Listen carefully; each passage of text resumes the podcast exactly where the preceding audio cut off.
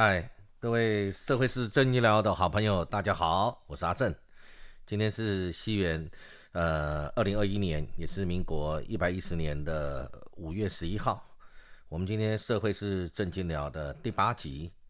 我们就是畅所欲言，阐述理念，讨论社会的现象，分享观感，不要民粹，不人云亦云，就事论事，不骂人，对事不对人，没有政治立场。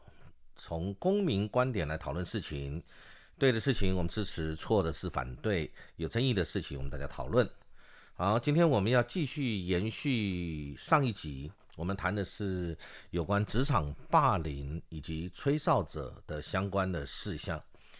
呃，延续我们之前谈到的，我们谈到了现有的法规里面对于。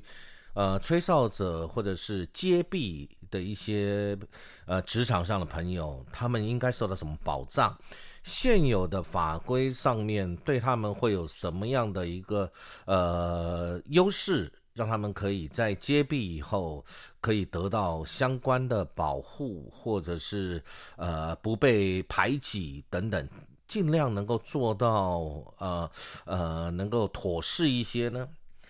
那除了之前讲到了在劳基法里面相关有一些呃比较属于这方面的一些对雇主或者对员工相关的保障，不过那个还不是很贴切，对于所谓的揭弊或者职场霸凌，呃比较贴切的。那我们现在讲这个来讨论另外一个相关的一个现有的法规。啊，在讨论这个法规之前，我们还是要讲，现在大家还是在推动这个所谓的相关的这个揭弊者保护法，这个才是真正贴切。那现在当然在法律程度还在进行当中，这个我们等下来讨论。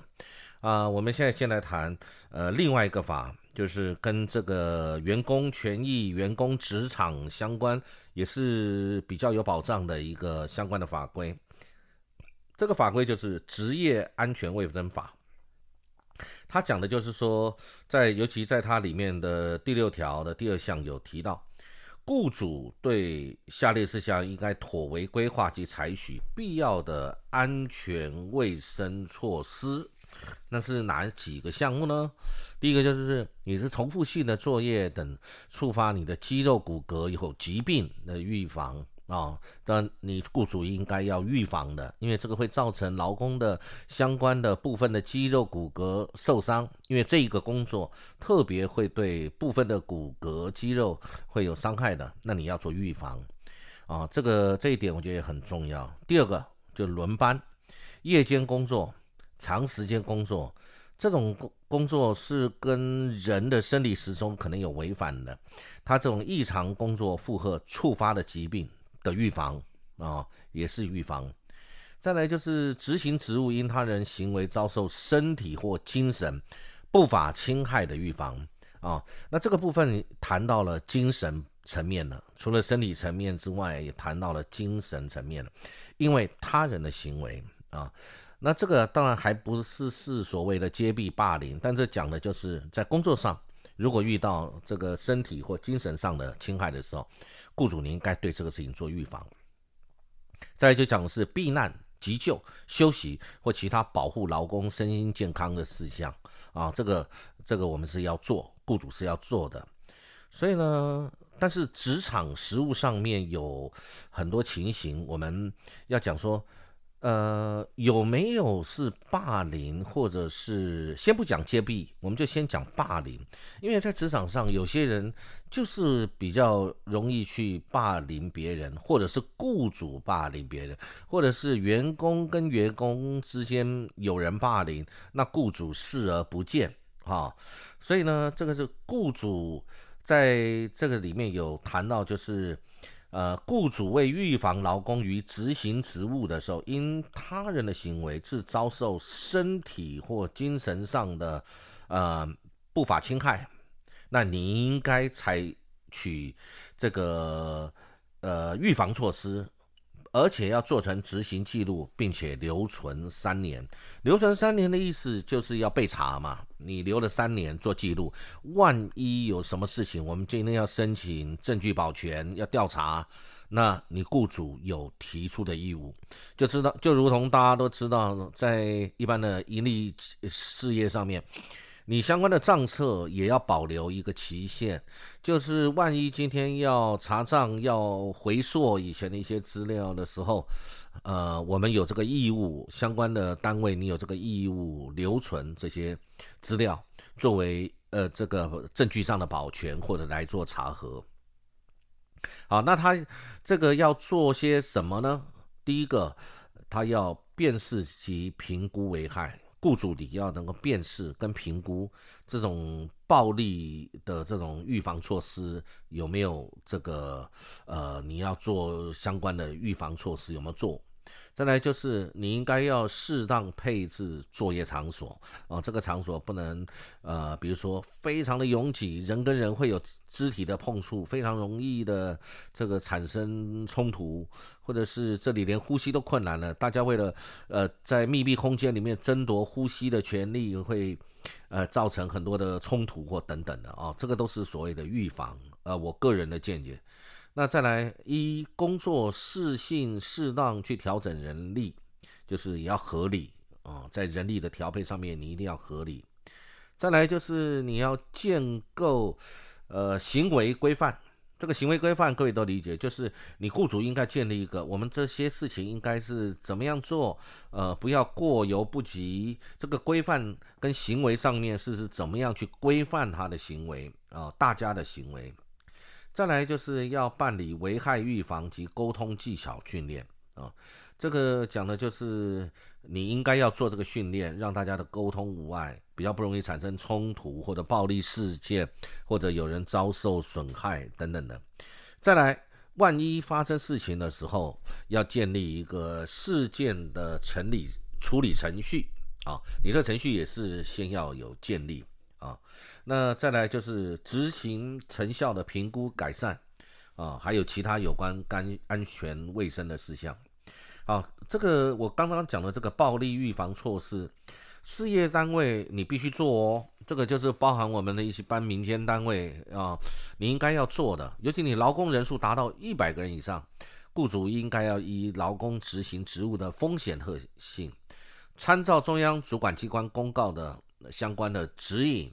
定定执行职务遭受不法侵害的预防计划，并据以执行。所以你本来雇主你就要有一个计划，要预防这种不法侵害啊，这种暴力事件的呃不法这个侵害的预防。然后，而且你还要执行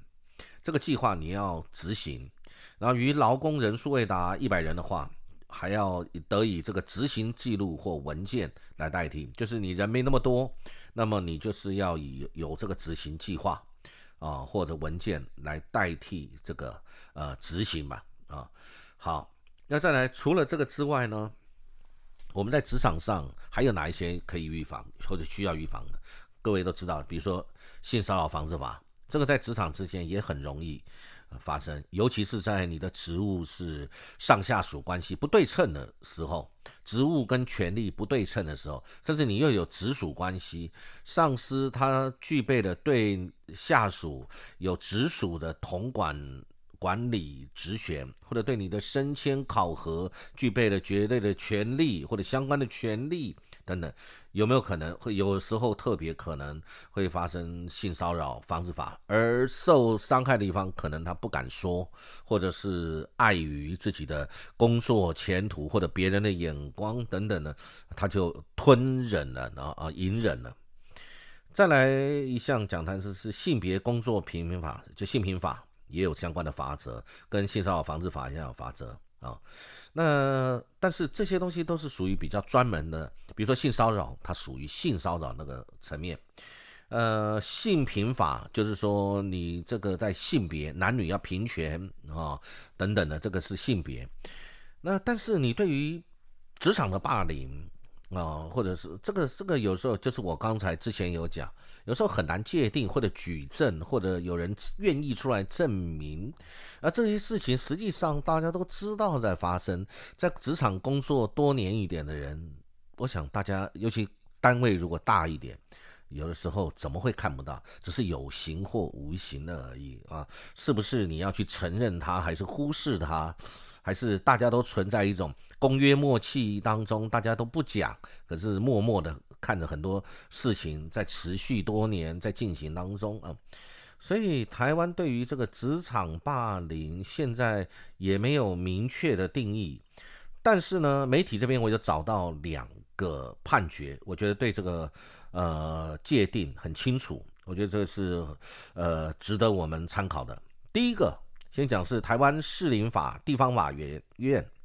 在一百零五年度的时候，有一个劳数字第七十六号民事判决，他对于职场霸凌有很明确的文字的叙述，他讲的就是说，所谓的霸凌。应指以敌视、讨厌、歧视为目的，借由连续且积极的行为侵害人格权、名誉权或健康权等法律所保障的法益，以及必须达到社会整个通念上面认为超过容许的范围，方该当之。应从几个方向观察，包含行为的太阳次数。频率、人数、受害者受侵害的权利为何？比如说，好，你是性别上的歧视，或者政治的思想，或者健康权、名誉权，啊，这几个都是他的观察。包含次数是不是很多次，频率是不是很频繁，人数是不是呃，不管包含呃霸凌别人的人是很多人，或者被霸凌的人很很多人，那受害者是哪些人？是不是很多，还是固定集中在少数的比较弱势的受害者上面啊？这个都是一个观察。那行为人的目的及动机等综合判断是否超过社会通念所容许之范畴？其实这个简单讲就是说，大家的这个通通俗的概念里面，你会不会认为这是霸凌？呃，还是很公平，觉得这个是很正常的。哎呀，你可能想多了，或者是呃，主管没有恶意等等这种言辞。那如果偶一为之，我们也不能太过认为说哦，这就霸凌。我我倒不这么认为。就如同刚才我这个台湾士林地方法院讲的观察的重点，我想大家很容易会判断。那没有办法在这里用呃很简单的言辞，我们就判断说，哎，什么叫做霸凌？呃，他一次他突然之间不小心讲了一个呃冷笑话或者是黄色笑话，是不是就有性骚扰的嫌疑或如何？我觉得还是要有很多的层面、很多面向去观察啊，而不是单一的一句话或者一个很短暂的时间，是不是有这样的事情啊？呃，这这个是我觉得这是一个参考的方向。另外一个判例是台北地方法院在一百零四年度的时候，一个呃重劳数字第十号的民事判决，它里面的文字是怎么样呢？它讲的是职场霸凌也可能发生在部属对上司啊或同裁间，重点在于受霸凌者本身是否有身心压力，受有身心压力或有人格遭到否定之羞辱感觉。哦，这个我讲的是另外一个面向啊，就像我们刚才比较主述在说，是不是上对下、上司对部署，或者是异性之间，我们发生了什么不当的呃这个调戏啊，或者是性骚啊等等的哦。那这里面谈到了，也可能是部署对上司啊。虽然你职务上面你是部署，那可是你可能是对你上司。比如说，我讲很简单一个，呃，有阶级观念很这个重的，呃，某一些单位，那你这个老的资深的老鸟，你很可能对你新来的长官是一个菜鸟。你集合老鸟，大家在这个技术上面，在执行力上面。故意给他压力，让他不得不买你们的账，或者是不得不受制于你们而而屈从。因为虽然他职务高，可他无权。那你们这些部署，你们有权呃有有实务的能力跟权力，可以去制约他，制约你的主管，这个也是一种啊。或者是被霸凌的人本身，他有没有这个受到身心的压力？要实物实物上面实质上面有没有身心的压力，或者他的人格遭到否定或羞辱。哦，要羞辱一个人，其实大家都很清楚。呃，同样一件事情或同样一句话，有没有羞辱人嘛？在那样的一个环境，在那样一个特定的氛围，在旁边这些人可听可闻之下，呃，某甲对某乙讲的话，有没有羞辱之意？大家看那个氛围，听那个措辞，看那个状况，其实很容易辩解的。啊，我想这个是这样的一个概念。好，那网络上我觉得我看到了一个，它取材自维基百科，这个讲有十八种状况是职场霸凌。我看了一下，我觉得诶，有某些地方整体而言也是蛮贴切的哈。我跟大家讲一讲，看看大家有没有共鸣。他讲就是诶，有没有持续的吹毛求疵，在小事上面去挑剔，把微小的错误去放大或扭曲。哎，这个如果有这样的话，我觉得是哦。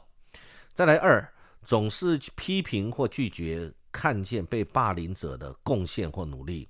然后持续的否定被霸凌者的存在或价值。在职场里面，在一个公司里面，不同部门这边，呃，或者同一个部部门，你有没有看到你的的同才同事，他这个持续的很贡献，也很努力，但是他也持续的被否定。呃，他的存在跟价值性，然后用很多方式去羞辱他。我如果没记错的话，最近谈到说，你甚至在同一个办公室里面，你故意去忽略一个同事，其实就是霸凌。你们比如说有七八个、十个或者三五个，你们总是对另外一位忽视，不是他自己不愿意哦，而是你们就是故意排挤他。这个不要说职场，这在学校就发生了。呃，同学之间你就会有小团体故意去刻意呃这个忽视一位，或者是丑化一位。那在学校，大家可能还当做啊，你们是年轻，这个人格不成熟。那到职场上就不是喽。那很多人他并没有这个概念，认为说啊，那个是我就是喜欢不喜欢，或者展现我的我的权利，或者我有这样的能力，我们可以，我们几个就是故意去忽视某一个，不管他是特别漂亮，或者他是特别丑，或者是他特别不受我们欢迎等等的哦，这个就是也是一种情形。那再来第三。总是试图贬义被霸凌者的个人、职位、地位、价值与权利，这个讲得很清楚了。我想不需要我来多说。好，在第四项，他讲说，在职场中被特别挑出来，负面的另眼看待，孤立被霸凌者，啊，对他特别的苛刻，用各种小动作欺负被霸凌者。这个，我想刚才我讲过，的确，你看。这一点特别把它讲出来啊，孤立他，苛对他特别苛刻，标准特别高，然后常常有很多小动作，故意去弄他一下，欺负他啊。再来第五，以各种方式去鼓动同事哦，这不单自己这样做了，霸凌者不单这样做，还去鼓励同事去孤立被霸凌者，不让被霸凌者参与重要的事务或者是社交活动，把被霸凌者边缘化、忽视。打压、排挤跟冷冻被霸凌者，啊，我觉得这个都讲得很清楚了。这个其实我们一讲，大家有时候有些人，呃，心里都有同感。你常常看到，说不定你就是霸凌别人的人，也说不定你曾经受过霸凌，或者你是目前正在眼睁睁看着别人正在霸凌别人哦，这个都都都是有的。再来第六。在他人面前轻视或贬义被霸凌者，啊，这就是故意羞辱他的感觉吧？啊，在七，在私下或他人面前对被霸凌者咆哮、羞辱或威胁，啊，这个威胁的话就牵扯到可能会牵扯到别的法律行为了哈。那就是在私下或者在他面前，呃，对被霸凌者咆哮、羞辱或威胁。好，来第八项。给被霸凌者过重的工作，或要其大材小用去做无聊的琐事，甚至完全不给被霸凌者任何事做。这个讲的是呃另外一种样态，呃就是故意抄他，给他很多的工作，大家在那边很凉，就是他特别抄，而不是说工作平摊。呃，或者是主管。呃，安排工作比较公平不公平，然后有人就特别过重。那如果是偶尔这样，那可能是这个安排上的疏失。那如果常常这样的话，这就是也是我们又回到我们刚讲的观察，这种太阳次数、频率、人数等等哈，给被霸凌者过多的工作，会要他大材小用去做无聊的琐事。比如说他是目前是呃副总经理。啊，已经是公司这个主要管事的第二把手了，副总经理。副总经理，你呢故意要冷冻他、冰冻他，或者是怎么样，就故意去叫他去做一些，比如说，哎，你帮忙去送个文件，或者是呃跑腿，并不是做文件，呃，这个送文件跑腿不重要，而是说适才适所，合理的安排。那如果已经是一个大才了，你故意叫他去做无聊琐事，那。很明显嘛，我想大家都不用多说，心里都有数。或者另外一种样态，完全不给被霸凌者任何事做，故意把他工作拿掉，空在那里，让你没有价值感。除了让你自己感觉没有价值感之外，也让你被别人感觉你根本没有价值，你就空在那边。那我看你能撑多久啊？而且故意还给大家看啊，这个也是一种一种情形。再来第九，就是说剽窃或霸凌的这个剽窃被霸凌者的工作成果或者声望，就是很多工作明明是他完成的，那我们故意剽窃他，然后当做这个是别人的，然后还把他的成果夺取来，或者这应该是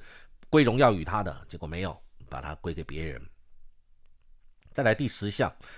让被霸凌者的责任增加，却降低他的权利或地位，也就是增加了他的工作，他的责责责任。我们讲说权责分明嘛，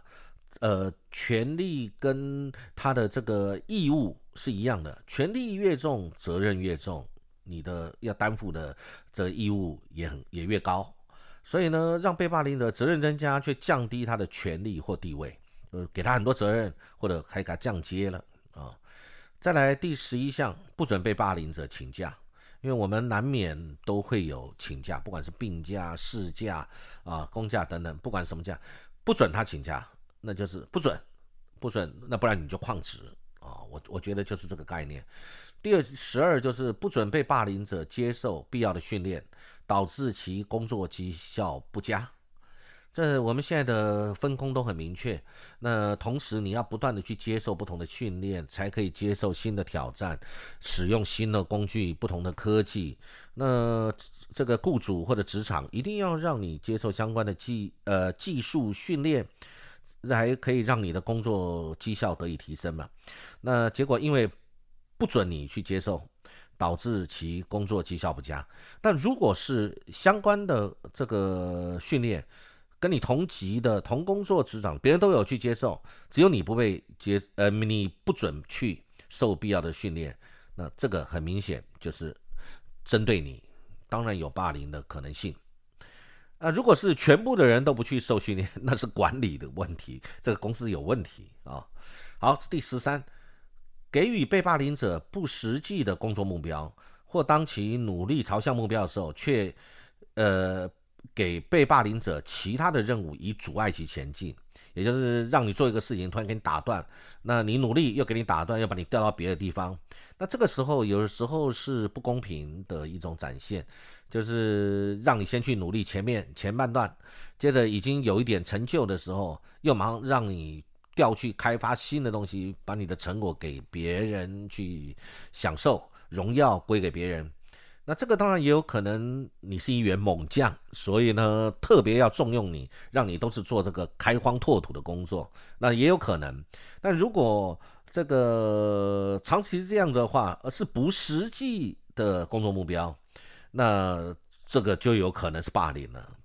再来第十四，突然缩短，突然的缩短你的交件期限，或故意不通知被霸凌者工作时限。害他误了时限而遭到处分，这个常常会有啊。有时候故意把你的相关的资料或什么呃藏匿或者给你不正确的资讯，或资讯不对称，或者这个明明知道现在实现到哪里，可能故意不通知你，然后假装忘记了，然后临时再通知你，然后让你比别人负担了更多的压力跟更短的时间来完成，结果害你可能绩效不彰或者受到处分。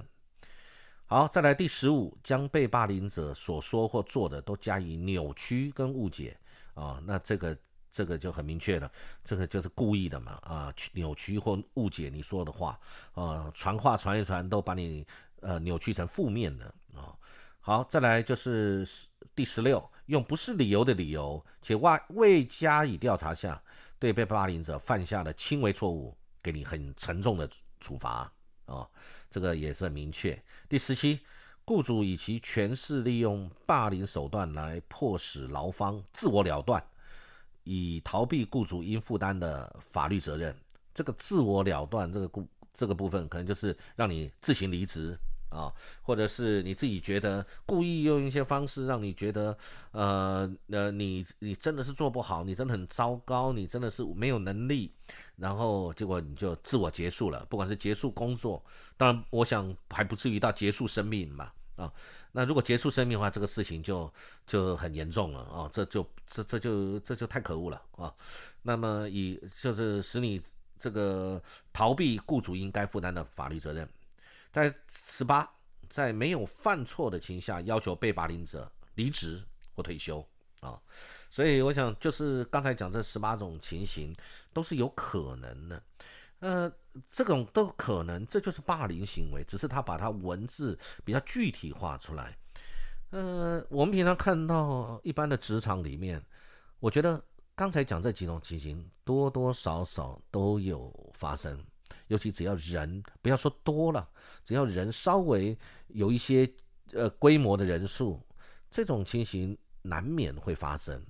那只是你是不是霸凌，还是属于一种管理不佳、管理不当，还是属于一种主管智慧呃能力有问题啊，或者这个公司的绩效本来就很糟糕。但是还是整体要从我们刚刚讲的，要从一些太阳次数、频率跟人数等等，我们来去界定。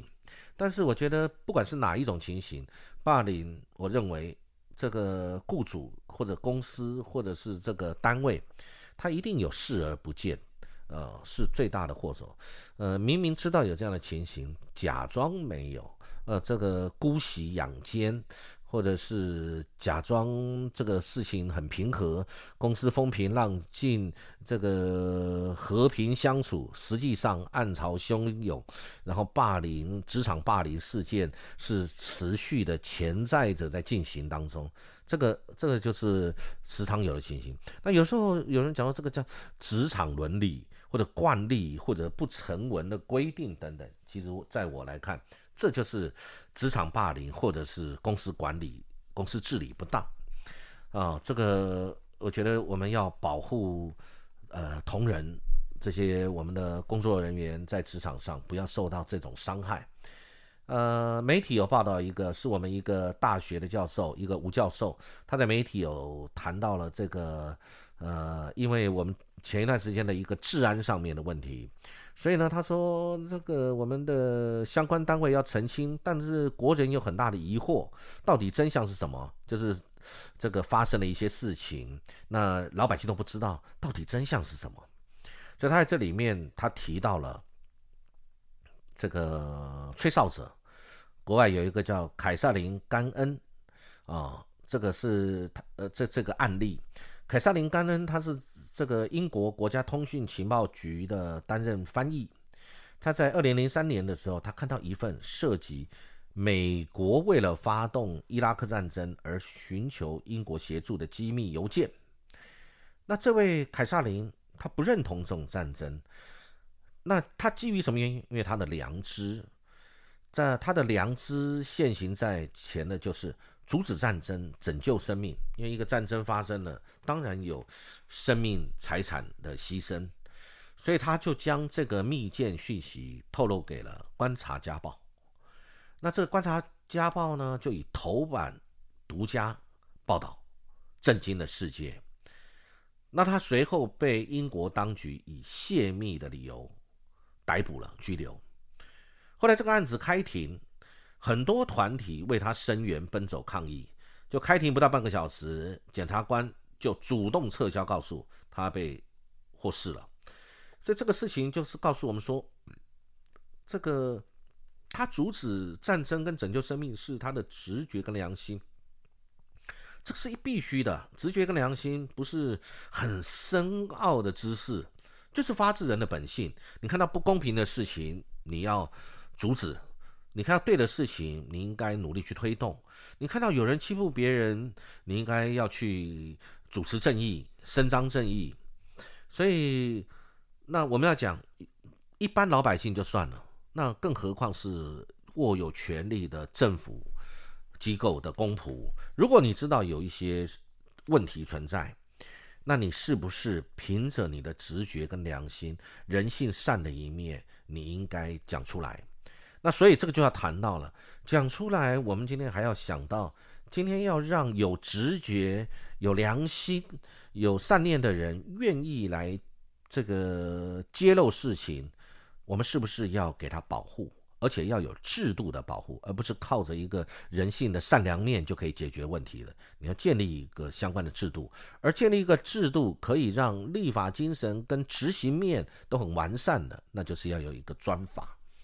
哦，所以我们最后就要来谈到这个专法，就是呃揭弊者保护法。那这个揭弊者保护法。在今年一百一十年的时候年初，那我们也有某个政党的党团也提出来了啊，有关揭弊者保护法的草案。那这个这个草案其实它就是针对公司部门的贪腐问题，那一直都是各国政府关心的事情，特别是政府机关，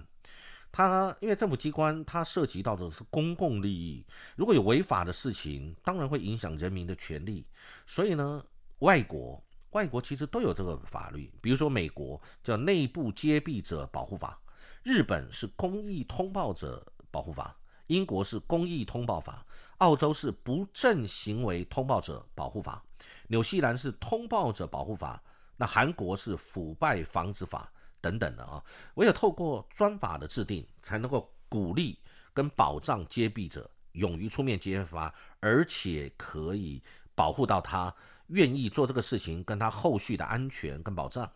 这样才可以达到公司部门联能跟保障公平正义的目的嘛？哦，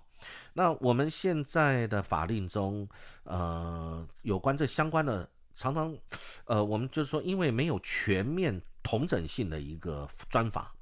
那都是比较零散的一些法规，所以如果有人敢出来吹哨揭秘，常常遭到秋后算账，所以导致很多揭秘者。却步了。那其实，在联合国的反腐败公约里面有规定哦，就是联合国各缔约国，就是这是一个普世价值，均应当考虑到在本国法律制度中纳入适当的措施，以便对出于合理理由善意向主管机关举报涉及根据这个公约确定的犯罪事情的任何人员提供保护，使他因为虽然提出了这种检举。呃，揭弊，但是不是受到任何不公平的待遇，即使受到了，也有保护措施啊。这个就是揭弊者保护法草案，它呃这个的精神。那我们目前这个草案呢，台湾有二十条，我找了一下网络上的法规啊，就是相关的这个规定。那它在里面，我简单的讲一下好了。我们讲法条的时候比较枯燥，我们就讲说它的精神大概是什么，它的要点就是第一个，这个专法。这是这个专法就叫做揭弊者保护法，它明定了它的主管机关啊，主管机关法务部啊，然后再来呢，就是它这个要揭弊的话，揭弊方式是怎么样啊？可能是电子的或书面的，要实名的等等的啊。再来就是它的内容，如果是虚伪不实，你随便乱告，呃，那要怎么处理啊？那再来呢，这个。如果有人揭秘了，受理的机关它的程序是什么？要怎么样来处理？再来，这个对于这个揭弊者跟他关系人，呃，不能为这个不当的措施。还有，对于这个揭弊者个人资料，你要保护。然后知悉直接着你会执行相关的业务，有很多的其他的机构机关会这个执行这个事情，或者要知呃知悉，那这个揭弊者的身份不可以泄露啊。然后在对揭弊者跟相关人要有必要的保护措施，然后明定什么叫受不当章措施之后的救济，再来这个责任归属，如果违反这个法律，那么责任归属。然后揭弊者的犯罪的责任减轻或免除，也就他本身可能是共犯，那因为他出来揭弊，那我们应该给他减轻或免除他的责任，以为了呃揭发更大的弊端或者是这个相关的犯罪行为。好，再来要呃明定揭弊揭揭弊者的这个奖励机制。然后啊，等等的，大概就是这样子。好，所以我们就讲说，这个它会牵涉到公司部门，呃，相关的对公务员呢，或者对我们一般的这个机构，甚至包含了你看有金融机构，甚至是政府，或者是银行或金控等等的，或者是我相关的环境卫生、呃，食品、药事、医疗等等等等，或者劳基法的等等，这些都。都是属于这个相关的这个范围哈，哎，我觉得就是我们这个法要尽快过，尽快过。那我看了一下网络上的报道，是说我们在四月十四号的时候，呃，就是一百一十年四月十四号上个月，呃，我们的立法院司法委员会有召开制定揭弊者保护法刻不容缓公听会。那当然，与会的专家学者都建议应该尽速完成立法，给予揭弊者身份的保障、人身安全的保护跟工作保好保障。那它里面还有一个重点，就是说要给予揭弊者，呃，这是其中一个学者提出来，要给予揭弊者三保，就是身份的保密、人身安全的保护跟工作的保障啊。这我觉得这些谈到这方面的都是重要的事情。